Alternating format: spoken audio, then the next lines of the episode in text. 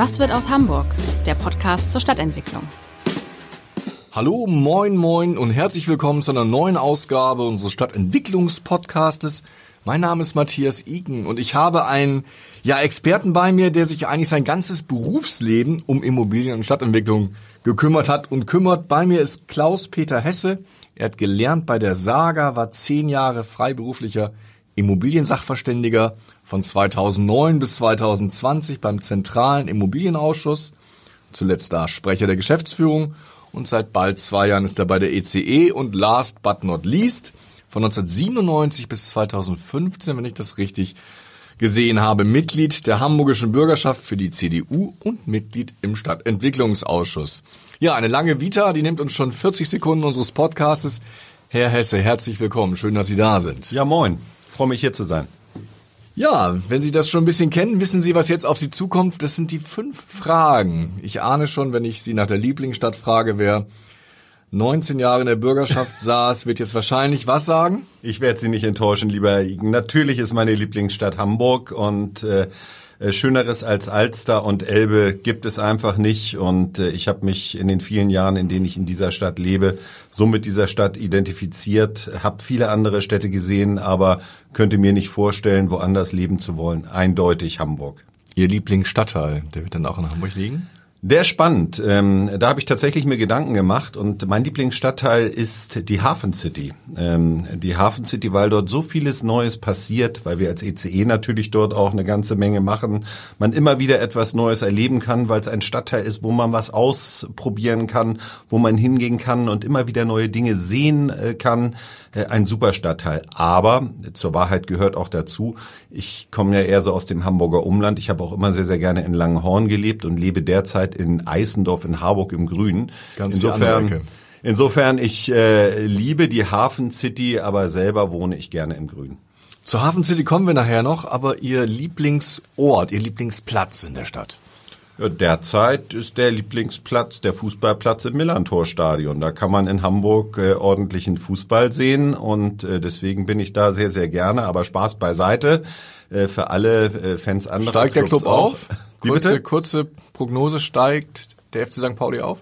St. Pauli wird in der Relegation spielen. Ich befürchte leider, dass Schalke und Bremen Platz eins und zwei sich aufteilen werden und St. Pauli dann in der Relegation vielleicht gegen Hertha BSC spielt. Das würde mir die Chance geben, mal wieder in meine äh, kurzfristige alte Heimat Berlin zu fahren äh, und die Braun-Weißen dort äh, kräftig in der Relegation zu unterstützen, ähm, um diesen kleinen Einschub zu machen. Aber nein, der, der Lieblingsplatz war schon immer ähm, der Jungfernstieg für mich. Ich habe immer viel, viel Zeit früher gerne am Jungfernstieg verbracht, überhaupt im gesamten Viertel, Große Bleichen, Neuer Wall. Das ist für mich so das klassische Hamburg. Also Alster und Elbe, äh, in diesem Fall dann die Alster. Ist ja auch nah am Rathaus. Und wie gefällt Ihnen der Jungfernstieg derzeit als derzeit verkehrsberuhigte Zone? Gar nicht. Ähm, also es reicht nicht, wenn man neue Mobilitätskonzepte machen möchte und da kommt vielleicht auch der alte verkehrspolitische Sprecher durch ein paar Blumenkübel auf die Straße zu stellen.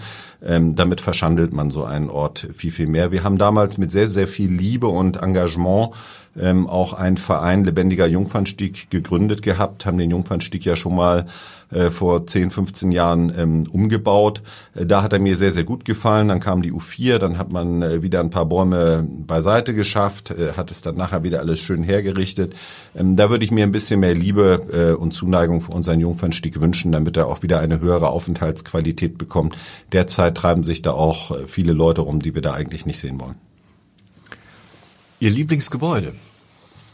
Ja, mein äh, Lieblingsgebäude ist äh, das Rathaus. Wer hätte es gedacht? Aber ich bin, als ich 97 ins Parlament gekommen bin, äh, mit Stolz in dieses Rathaus äh, immer gegangen, habe dort gerne meinen Job als Abgeordneter getan, äh, habe das bis 2015 gemacht und bin dort immer wieder hingegangen, habe auch kein schöneres Rathaus bisher in Deutschland entdeckt. Insofern die Liebe zur Politik und zur Stadt, äh, da ist dann das Rathaus sicherlich äh, ein ganz besonderes Gebäude.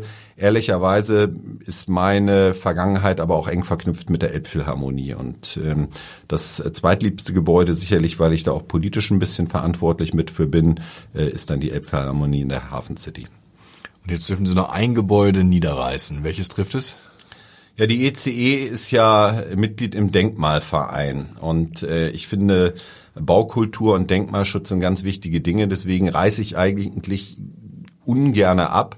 Aber zur Wahrheit gehört auch dazu, es gibt das eine oder andere Gebäude, was mir sicherlich sofort einfällt. Das darf ich hier aber nicht benennen, weil dann werden wir es nicht abreißen dürfen. Dann, oder wir werden dann, wenn jemand es erfährt, äh, ganz andere Grundstückspreise als ECE e zahlen müssen. Sie können ja ein aber, Gebäude abreißen, was Ihnen nicht gehört.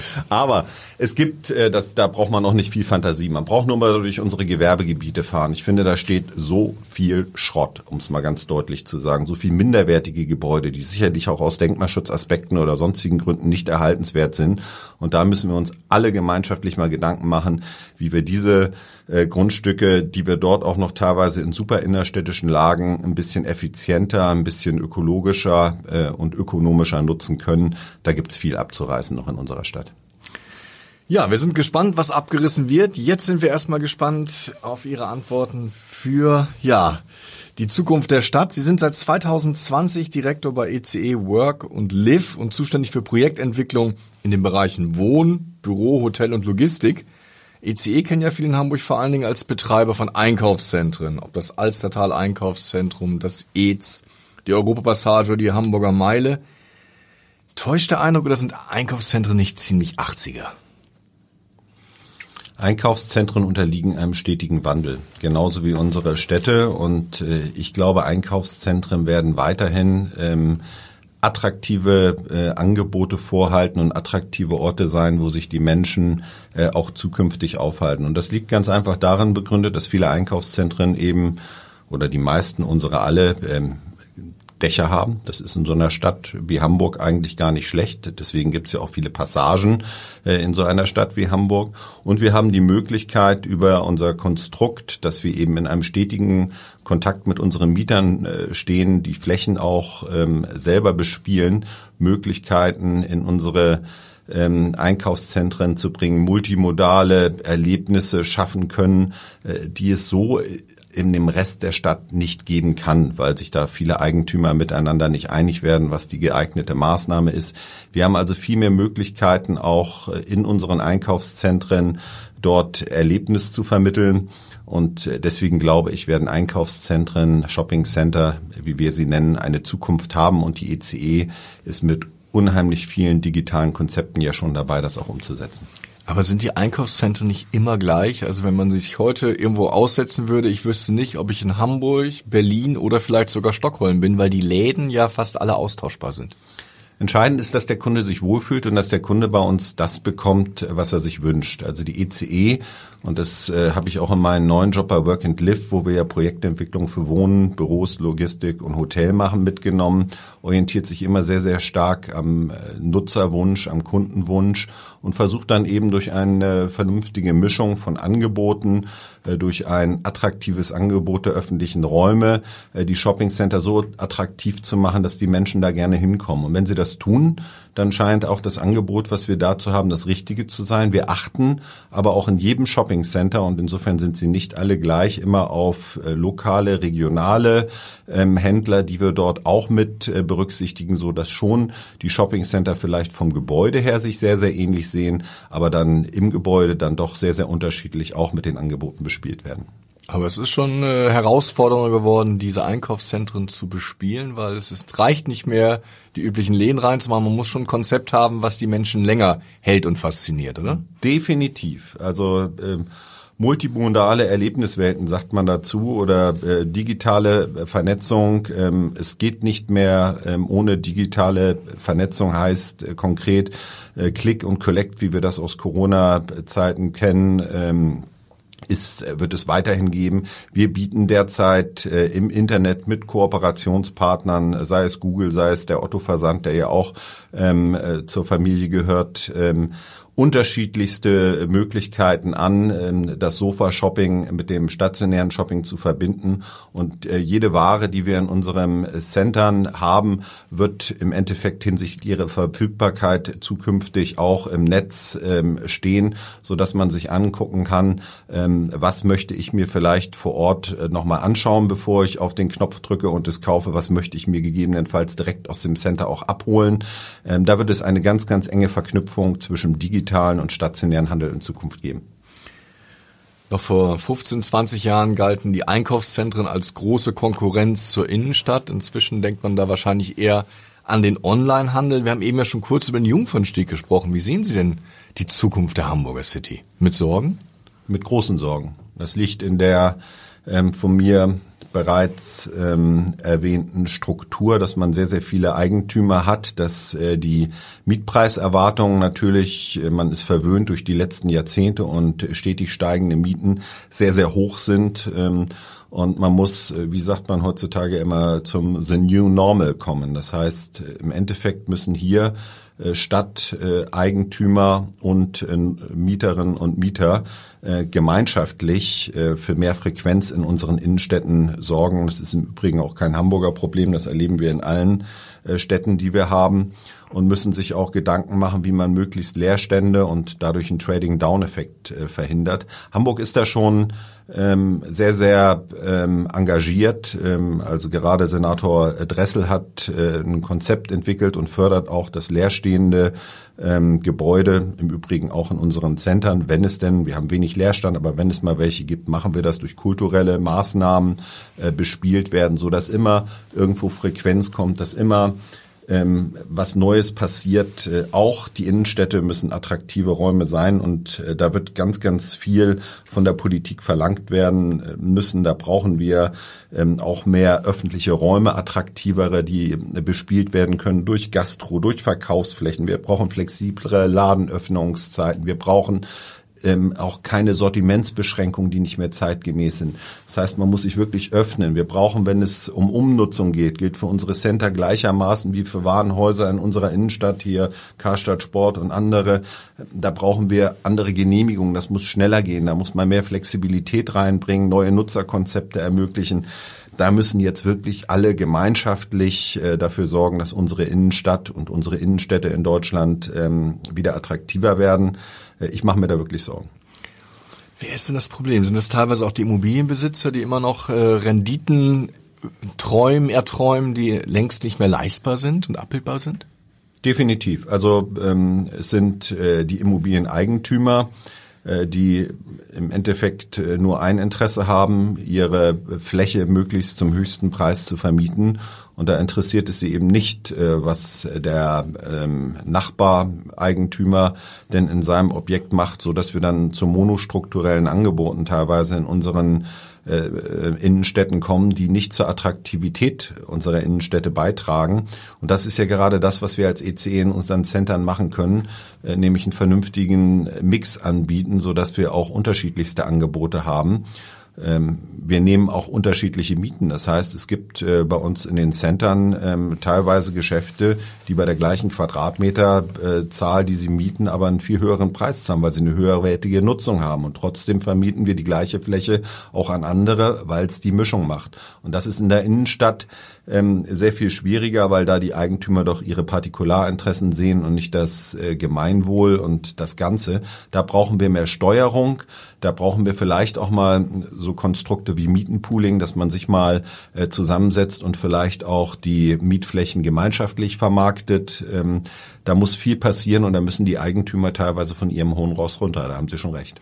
Ich meine, Sie haben ja mit der Europapassage auch ein großes Einkaufszentrum, ich bleibe bei dem Wort, in der City, wenn ich jetzt gucke, wir haben eben über den Jungfernstieg gesprochen, das sieht so ein bisschen aus wie die, ähm, die Bastelarbeiten eines Werkenkurses aus der sechsten Klasse. Dann haben wir Plätze, die nicht bespielt werden, wir haben die Binnenalster, eigentlich eine traumhafte Fläche, die aber irgendwie nicht Teil der Innenstadt ist. Ist eigentlich die Hamburger City so ein, so ein Raum der verschenkten Möglichkeiten? Ja, gerade die Europapassage finde ich ist eine äh, wunderbare ähm, Wegebeziehung, die man da geschaffen hat äh, vom Jungfernstieg äh, rüber zur Mönckebergstraße, wo man eben auch Laufwege äh, geschaffen hat, die attraktiv sind. Ähm, aber ich denke schon, dass wir die öffentlichen Räume in der Innenstadt ähm, auch gemeinschaftlich ähm, mehr bespielen könnten und würde mir wünschen, dass das, was wir ja ähm, auch mit den Business Improvement Districts, äh, die ja in Hamburg irgendwann mal, ich glaube in Bergedorf war das erste geboren worden, dann auch in der Innenstadt teilweise schon umgesetzt worden, heißt konkret, dass sich die Stadt äh, und die Eigentümer äh, gemeinschaftlich auch finanziell ähm, bei der Attraktivierung des öffentlichen Raums, bei neuen Wegebeziehungen ähm, engagieren. Äh, das muss fortgesetzt werden. Da brauchen wir äh, so ein äh, BID 2.0 und das für die gesamte Innenstadt. Das wird dringend notwendig. Nun sehen wir ja, dass ähm, einen Kilometer entfernt ein neuer Stadtteil wächst, den Sie ja auch sehr, sehr schätzen und der natürlich auch die Menschen anlockt. Das bedeutet, dass die Innenstadt noch mehr unter Druck gerät. Konkurrenz belebt das äh, Geschäft und ähm, das ist ja eine Diskussion gerade im Überseequartier, äh, was dort entsteht, die wir schon seit vielen, vielen Jahren führen und die ähm, und der stationäre Handel war natürlich durch die Digitalisierung auch äh, schon unter Druck, äh, die dazu führt, dass man sich Gedanken machen muss, auch ähm, stadtplanerisch, äh, wie man die Hafen City noch enger mit der Innenstadt verbindet. Da ist die trennende Wirkung der, früher hieß sie Ost-West-Straße, heute ja Willy Brandt und Ludwig-Erhard-Straße, wo man sich sicherlich irgendwann Gedanken machen muss. Aber ich glaube, äh, deswegen habe ich ja vorhin auch gesagt, wo bin ich gerne? Äh, Jungfernstieg, Neuer Wall, Großer Bleichen, ähm, Rathaus. Ähm, ich glaube, dass die Innenstadt allein schon durch ihre Historie, durch ihre Identifikation, durch ihre Geschichte immer ein attraktiver Raum bleiben wird. Er muss nur vernünftig bespielt werden und wir müssen in dem Transformationsprozess jetzt, den die Gebäude und die Plätze und die Orte dort äh, durchlaufen, einfach äh, mutige Entscheidungen treffen und es den Eigentümern und Nutzern äh, auch möglich machen, mit neuen Konzepten diesen Raum ähm, wieder in die Zukunft zu führen, dann mache ich mir auch keine Sorgen um unsere Innenstadt. Hamburg hat im Vergleich zu vielen, vielen anderen Städten äh, gerade durch die wunderschöne Alster ähm, eine Innenstadtlage, ähm, da würde es mich wundern, wenn das auch nicht in Zukunft funktioniert. Und es ist auch nicht alles Handel. Es muss auch nicht alles Handel bleiben. Das sagt jetzt hier jemand, der von der ECE e kommt, die insbesondere auch vom Handel lebt. Und ähm, wir sind mit, der, mit dem Handel als ECE e durch schwere Zeiten gegangen, als Schicksalsgemeinschaft jetzt äh, während der Corona-Pandemie. Äh, ähm, aber wir machen uns in den Centern und auch in den Innenstädten natürlich Gedanken, ähm, welcher Handel findet wo noch statt äh, und welche weiteren Angebote gibt es, äh, die gegebenenfalls berücksichtigt werden müssen.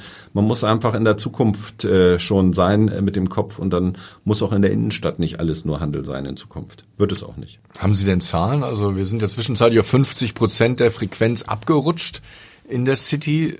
Sind wir auf dem Weg zurück zu 100 oder zumindest zu 80? Für die City habe ich die nicht. Ähm, ich äh, kenne die nur äh, für unsere ECE-Center. Da haben wir glücklicherweise in Hamburg wenig Leerstände. Das ist von Standort zu Standort dann eben auch ein bisschen unterschiedlich. Ähm, und äh, mit unseren Centern kommen wir klar, aber und sind mit einem blauen Auge durch die Corona-Pandemie gekommen, liegt aber auch daran, dass wir uns mit unseren Händlern sehr, sehr frühzeitig ähm, auch auf ein Mietmodell geeinigt haben, so dass sie überleben konnten, ähm, die meisten zumindestens. Ähm, und das ist auch ganz wichtig. Und wir brauchen auch weiterhin den Staat als Unterstützer und wir brauchen auch, was die Corona-Politik angeht, das gilt für die City genauso wie äh, für uns, äh, keine überbordenden Maßnahmen, die uns das Leben weiter äh, schwer macht, gilt im Übrigen auch für die Hotelbranche. Ähm, und ich denke mal ganz einfach, ähm, wenn die Politik da mit einem gesunden Maß und auch äh, unterstützend, äh, was Regulierungen angeht und Nutzungskonzepte angeht, ähm, da ähm, tätig ist und auf Augenhöhe mit uns überlegt, mit welchen Konzepten wir in die Zukunft gehen, äh, wird sich die Innenstadt da auch äh, keine großen Sorgen machen müssen. Im Übrigen ähm, gilt das für ganz Deutschland. Wir haben in Deutschland eine polyzentrische Struktur ähm, an unseren Städten. Heißt, es gibt super viele schöne Städte in Deutschland mit ihrer eigenen Identität, mit ihrer ähm, eigenen Ausprägung. Und äh, wenn es diesen Städten gelingt, und da wird der Staat auch mit Hilfe unterstützen müssen, ähm, tatsächlich äh, sich auch als Anker ähm, na, zu platzieren und zu entwickeln und in den ländlichen Raum auszustrahlen, dann besteht in Deutschland, anders als in Städten, äh, Ländern wie Frankreich, Großbritannien mit klarem Zentralismus, wirklich eine Chance hier, äh, unsere Städte in die Zukunft zu führen. Setzt aber voraus, ähm, dass wir alle mit anpacken. Jetzt nochmal zurück in den Lieblingsstadtteil, in die Hafen City. Da hat ja die ECE e auch große Pläne, zum Beispiel mit dem Digitalmuseum direkt an den Elbbrücken. Wahnsinn. Also ich, äh, als ich zur ECE e vor zwei Jahren gekommen bin, ähm, habe ich das erste Mal von diesem Projekt gehört und äh, war begeistert und habe mich ja seitdem auch mit diesem Projekt beschäftigen äh, dürfen. Das, das ist ja ein Projekt, was in Tokio schon genau. extrem erfolgreich ist und Millionen Gäste und Besucher anlockt. Ich weiß immer noch nicht, ob man es Museum nennen darf. Also viele sagen ja Digitalmuseum dazu. Im Endeffekt ist es Kunst, nicht? Es ist digitale Kunst, die man selber erlebt, wo man als Besucher äh, Teil dieser Kunst wird äh, und Teil dieser digitalen Welt wird. Und äh, ich war leider noch nie in Tokio und habe das vor Ort nicht ansehen können, aber unser Bürgermeister Sie haben schon gesehen? Ja, ja, ich war mit dem Bürgermeister damals. Sie waren damals äh, in der dabei. Delegation dabei, da wo die, das war ja sozusagen, da ist die Idee entstanden Ja, ja. Äh, für dieses. Also wirklich ein beeindruckendes Konzept, was, glaube ich, wirklich für Hamburg auch eine Riesenchance birgt. Ja, ich bin auch super dankbar, dass der Lars Hinrichs, der ja damals wohl auch ähm, äh, dabei war, gleich gesagt hat, ähm, finde ich klasse und äh, da bringe ich mich auch mit ein. Und es ist ein schönes Beispiel, deswegen gefällt mir das ganze Konstrukt, weil auf dem Baufeld, was wir da, äh, wo wir das ähm, in einem Museum realisieren, ähm, wird ja auch ein Studentenwohnheim noch entstehen, wird äh, Wohnraum entstehen. Das heißt, es ist ja so auch ein Thema gemischt genutztes Quartier, eins meiner Lieblingsthemen, wo man sagt, die Zukunft wird sowieso nur im gemischt genutzten Quartier stattfinden können und wir müssen weg von der Charta ähm, von Athen der getrennten Nutzung hin zur gemischt genutzten Stadt, äh, wo eben alle Nutzungen zusammenfinden. Auch da sind wir wieder im Bereich der Regulierung. Es ist heute so viel technisch möglich, auch was Lärmschutz angeht. Deswegen muss auch dringend mal so eine TA-Lärm, äh, wo man den Lärm 50 Zentimeter vorm Fenster misst und nicht im Innenraum. Das ist alles anachronistisch. Da muss die Politik jetzt endlich mal äh, die Zeichen der Zeit erkennen und äh, Veränderungen vornehmen, weil wir können mittlerweile moderne Gebäude auch zum Wohnen bauen. Ähm, da braucht man nicht mehr solche alten Vorschriften. Und wir wollen tatsächlich alle die Stadt der kurzen Wege, die nachhaltige Stadt, ähm, die, nach der Charta von Leipzig. Stichwort Hafen City, da gibt es ja auch noch den Plan des Kongresshotels an den Elbbrücken. Man hört nur in den letzten Monaten nicht mehr viel davon. Wie ist der Stand? Ja, es ist ein ähm, tolles Projekt, aber auch ein schwieriges Projekt. Die Corona-Krise hat natürlich dazu geführt, dass unser Hotelbetreiber äh, uns gebeten hat, ähm, da konzeptionell Anpassungen vorzunehmen. Äh, Gleichermaßen sind unsere Partner, mit denen wir das Hotel bauen wollen, auf uns zugekommen und haben gesagt, die Baukosten äh, gehen derzeit durch die Decke und äh, man weiß auch nicht durch die sich verändernden Lieferketten und den Ukraine-Krieg, ähm, was das noch für weitere Auswirkungen haben wird. Wir stehen da in super Gesprächen mit der Stadt, die die Problematik kennt und versuchen dort das Kongresshotel auf jeden Fall zu realisieren, denn ähm, Hamburg braucht einfach ein Kongresshotel mit diesen Möglichkeiten und die ECE möchte das auch sehr, sehr gerne dort ähm, realisieren. Und wir wollen internationale Kongresse nach Hamburg holen, die bisher an unserer Stadt vorbeigezogen sind. Ein äh, super Projekt und ich bin da ganz optimistisch, dass wir das trotzdem hinkriegen, auch wenn es schwierig ist. Wenn ich es übersetze, es dauert also noch ein bisschen länger. Es darf nicht so lange dauern, äh, denn da gibt es auch Abhängigkeiten vom, beim Baufeld äh, zu den äh, Nachbarbaufeldern und äh, wir sind da schon unter einem politischen Druck, da auch mit der Stadt eine Einigung äh, zu erzielen. Aber äh, ich fände es schade, wenn uns das nicht gelänge und ähm, wir tun alles, um als ECE dieses Projekt zu realisieren. Liegt denn die Zukunft der ECE im Wohnungsbau? Weil da sind Sie Definitiv. ja sehr engagiert inzwischen. Definitiv und mit einem kurzen Zögern auch. Also ähm, die Zukunft der ECE liegt äh, sicherlich in äh, dem ganzheitlichen Ansatz, alle Nutzungsklassen abzubilden. Und äh, bei den Projekten, mit denen ich mich gerade beschäftige, äh, geht es nicht nur ausschließlich um Wohnen, sondern wir entwickeln äh, ganze Quartiere und da spielen Hotels genauso wie Büros äh, auch weiterhin. Büros werden ja jetzt auch gerade gerne immer totgesagt. Ich glaube nicht daran. Genauso wie Logistik ähm, gleichermaßen eine große Rolle. Du kannst gar nicht mehr eine Nutzungsklasse denken. Ähm, Nutzungsklassen ähm, werden sich auch immer ähnlich und haben auch immer mehr Nutzungsbeziehungen zueinander. Deswegen besteht es bei uns in unserem Unternehmen eher im ganzheitlichen Ansatz. Sie haben ja eben schon von der TA Lärm gesprochen. Es ist ja so, dass wenn man mit ähm, Wohnungsbauunternehmen spricht, die immer schnell ins Klagen kommen, jetzt gibt es noch ein paar Gründe mehr zu klagen, nämlich der Fachkräftemangel, der schlimmer wird, die Baukosten, die immer weiter steigen. Was kann denn eigentlich der Staat tun, um wirklich da, ähm, er kann ja schlecht die Kosten senken und die äh, Bauarbeiter ausbilden, aber er kann ja so ein bisschen das Regularium, ja, ein bisschen entbürokratisieren. Was würden Sie sich da wünschen?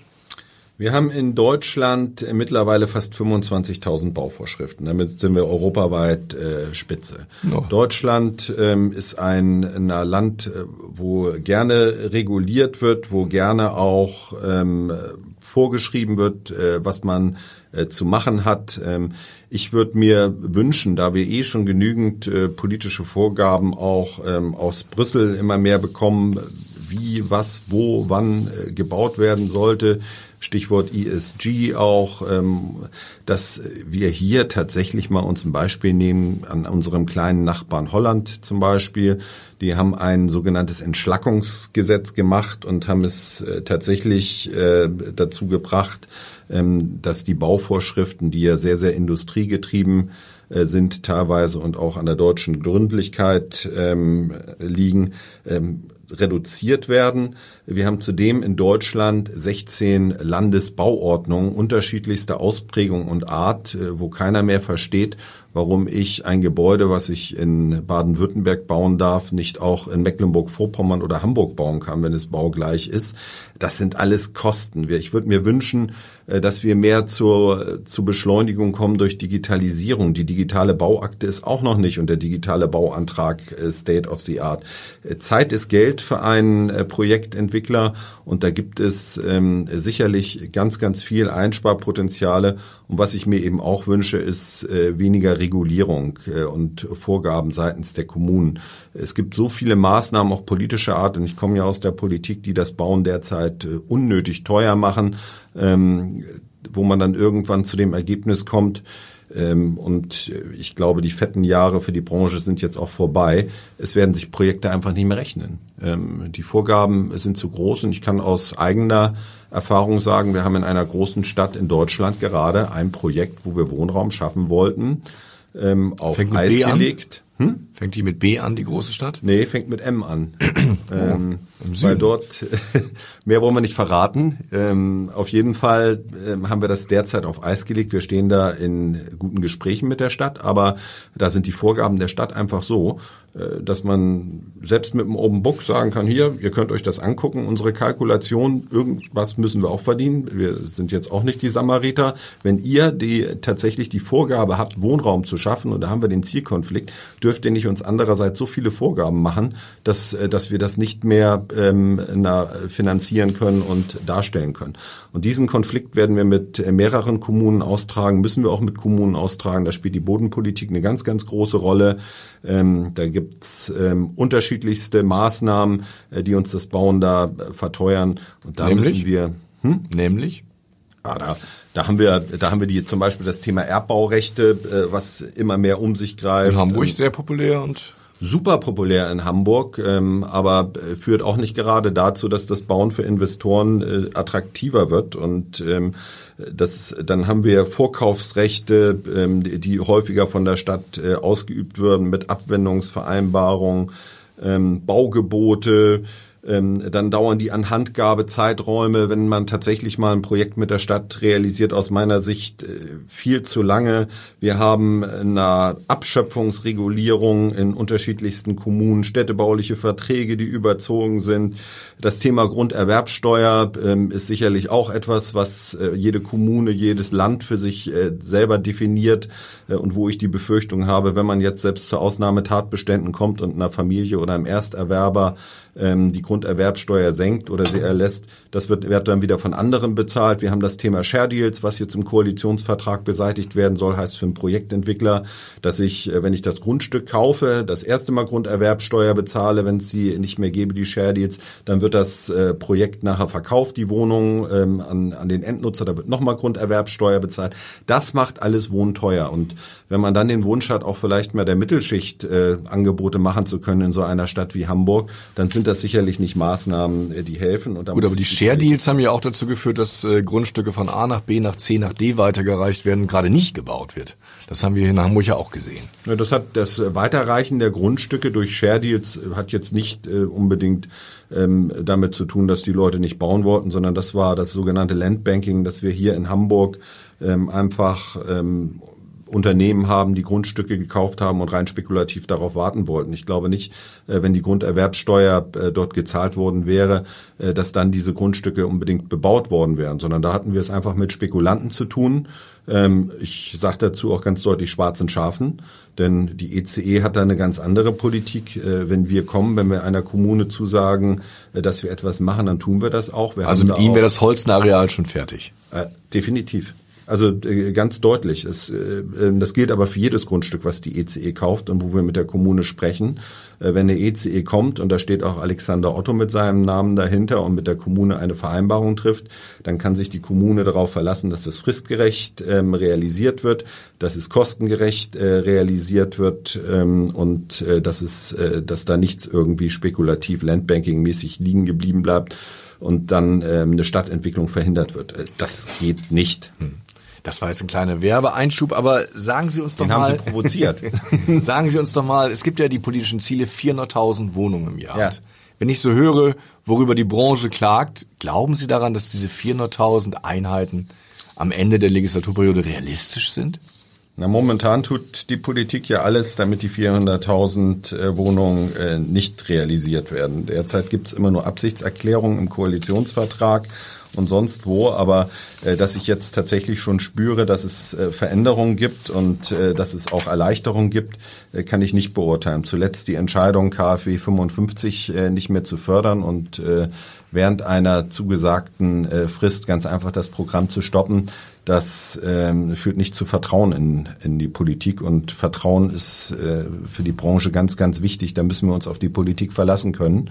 Und ähm, deswegen habe ich momentan äh, Sorgen, äh, dass diese Zahl nicht erreicht äh, wird. Aber bin ja immer ein positiv optimistisch denkender Mensch und komme ja selber auch aus der Politik. Die Chancen sind da. Ähm, wenn man will, kann man es. Und Olaf Scholz hat ja damals als Bürgermeister von Hamburg hier mit seiner Wohnungsbauoffensive gezeigt, dass äh, wenn man Wohnungspolitik zur Chefsache macht, wenn man die Bezirke in die äh, Verpflichtung nimmt, wenn man die Branche mitnimmt, wenn man zu ausgewogenen Absprachen kommt, dann geht da auch was. Ne? Man muss es nur wollen und man muss auch den Mut haben, politisch mal was durchzusetzen. Und wenn ich mir in Hamburg ähm, angucke, äh, wie die Situation teilweise vor Ort ist, dann stelle ich schon fest, äh, dass in vielen, vielen Bereichen ähm, etwas möglich ist, aber die Politik nicht den Mut hat, ähm, tatsächlich diesen Weg auch mitzugehen. Und ähm, wir könnten schon höher und dichter auch ähm, in Hamburg bauen und auch mehr bauen. Aber dafür muss ähm, tatsächlich auch äh, mal ein Konflikt mit den Menschen vor Ort vielleicht eingegangen werden und auch die Kommunalpolitik muss den Mut haben zu sagen, lieber innen, innenstädtisch verdichten als Flächenfraß irgendwo äh, außerhalb von Hamburg und dann muss man eben auch mal sagen, okay, ähm, da lassen wir dann auch mal was zu.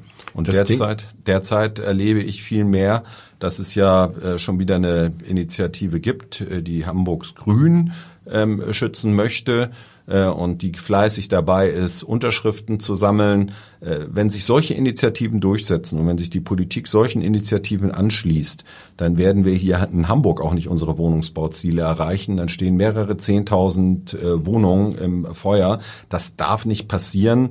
Ähm, Hamburg ist eine grüne Stadt, das wird sie auch immer bleiben und ähm, es ist viel, viel ökologischer und nachhaltiger äh, in der Innenstadt oder nicht in der Innenstadt, in der Stadt zu verdichten, wo die Infrastruktur vorhanden ist, als außerhalb der Stadt äh, neue Erschließungen zu machen. Sie sind ja mit der ECE in verschiedenen Städten und Kommunen in Deutschland unterwegs. Wo steht denn Hamburg da? Also Sie haben ja ein Beispiel eben genannt, äh, die Stadt mit M, wo es sich dann nicht mehr lohnt. Ist Hamburg inzwischen auch schon so ein bisschen so ein Problembär unter den Investitionsstandorten? Noch nicht. Also Hamburg hat schon einen guten Ruf. Das habe ich jetzt auch als Geschäftsführer beim Zentralen Immobilienausschuss äh, mehrere Jahre erlebt. Und Sie haben ja vorhin eine Stadt mit B angesprochen. Ähm, Berlin, für die Hörer, die es noch nicht wissen.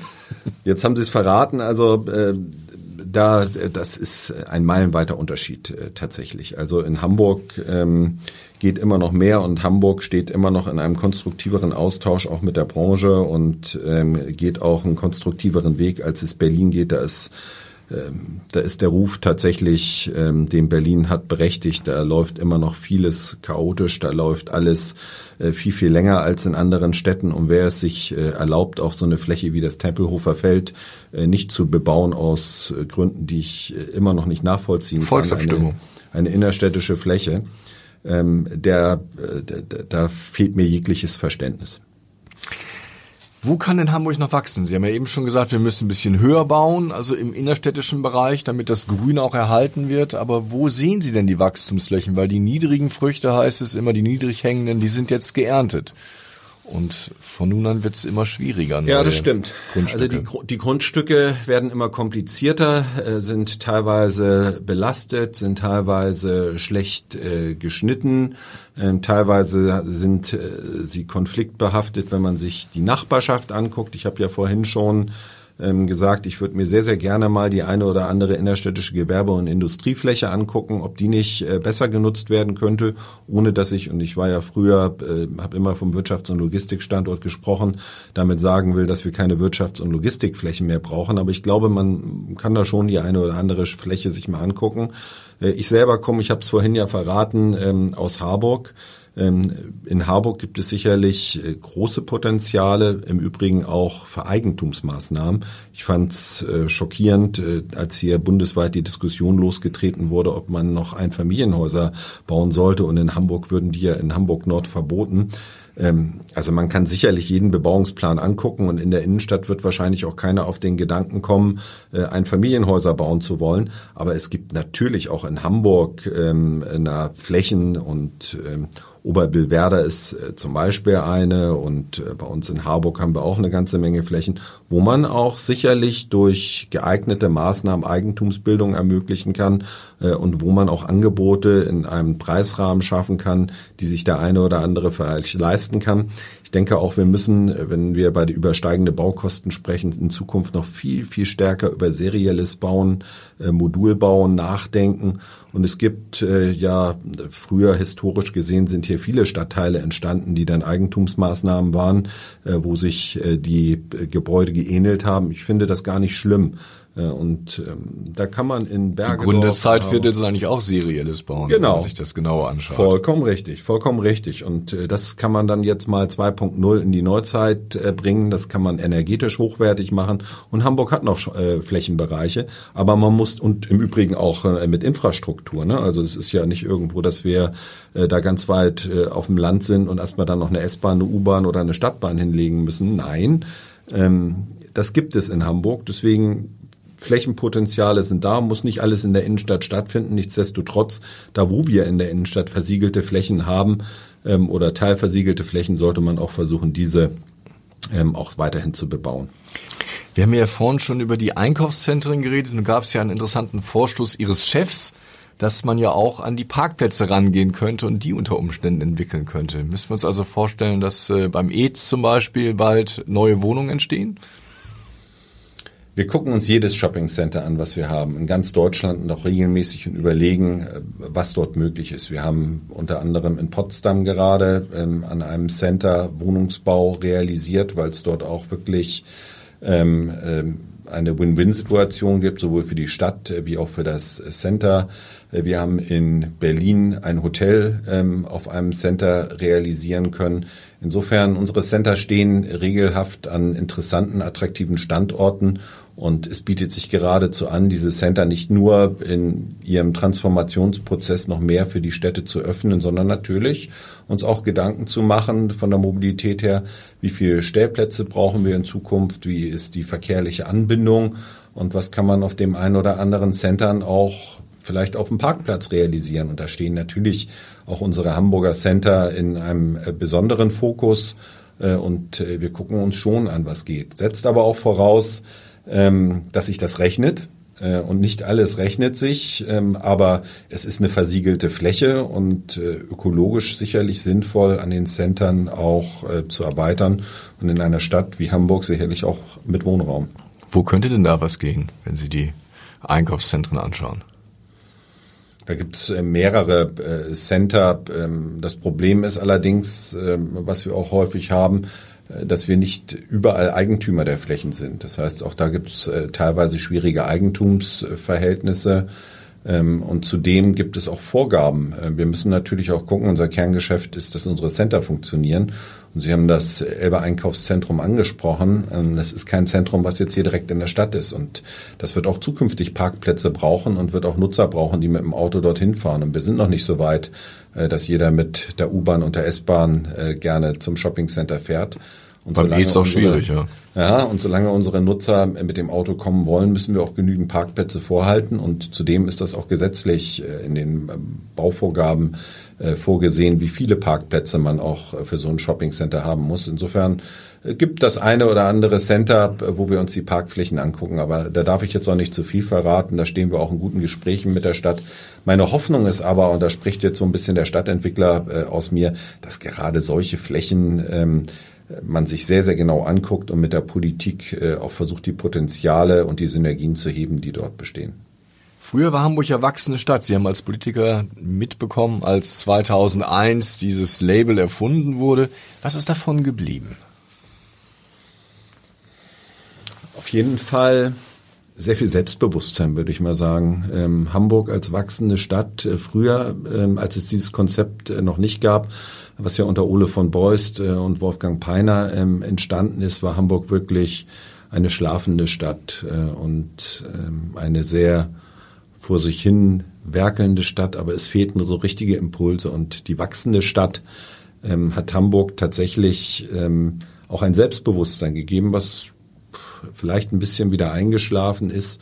Ich selber hätte mir den Sprung über die Elbe auch noch ähm, noch ein bisschen kraftvoller gewünscht, als er durch die IBA, die wir damals dann ja auch hatten, stattgefunden hat. Ähm, ich fand es richtig, dass wir die U4 gebaut haben, äh, die jetzt ja demnächst auch eine Station am Grasbrook erhält. Und äh, meine Hoffnung ist, äh, dass sie dann irgendwann auch über Wilhelmsburg nach Harburg kommt und dort weitere Bereiche erschließt. Infrastruktur, verkehrliche Infrastruktur ist da ganz, ganz wichtig und wird weitere Potenziale ähm, ermöglichen. Insofern weiß Hamburg, glaube ich, was es kann. Aber Hamburg nutzt derzeit seine Potenziale aus meiner Sicht noch nicht, ähm, um das voll auszuschöpfen. Also Hamburg dämmert wieder so ein bisschen weg. Jetzt muss ich ein bisschen aufpassen, dass ich nicht in eine politische Rolle hier reingerate. Ich bin ja für die ECE e hier.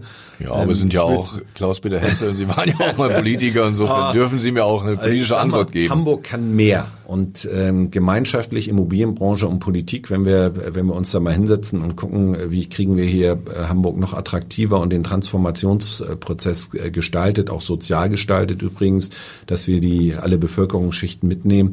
Ich glaube, da ist noch mehr Potenzial als das, was gerade abgerufen wird. Muss Hamburg aber auch, ähm, und damit meine ich die Politik, äh, bei der einen oder anderen Entscheidung irgendwann mal ähm, gucken, dass man da der Branche vielleicht ein bisschen mehr Freiraum gibt, ähm, auch was auszuprobieren und dass Hamburg auch bei der einen oder anderen Stelle loslässt und nicht alles äh, vorgeben will. Haben Sie da ein konkretes Beispiel, wo Hamburg ein bisschen loslassen und ermöglichen sollte? Also Oberbillwerder ist zum Beispiel ein Bereich, äh, wo ich mir wünschen würde, ähm, dass man da jetzt schon enger mit den Projektentwicklern äh, zusammenarbeitet und überlegt, wie man dieses Areal ähm, voranbringt. Und da gibt es sicherlich viele andere Bereiche in der Stadt auch, im Übrigen auch in anderen Städten, äh, wo man die Kernkompetenz, die ja in der Projektentwicklung bei vielen Projektentwicklern vorhanden ist, noch viel frühzeitiger nutzen könnte und über Anhandgabeverfahren auch da zu beschleunigten Bauvorhaben beitragen kann. Herr Hesse, ich sage vielen Dank. Wir sind am Ende unseres Podcastes und ich hoffe, dass Sie das nächste Mal auch wieder einschalten, wenn es heißt, was wird aus Hamburg? Weitere Podcasts vom Hamburger Abendblatt finden Sie auf abendblatt.de slash podcast.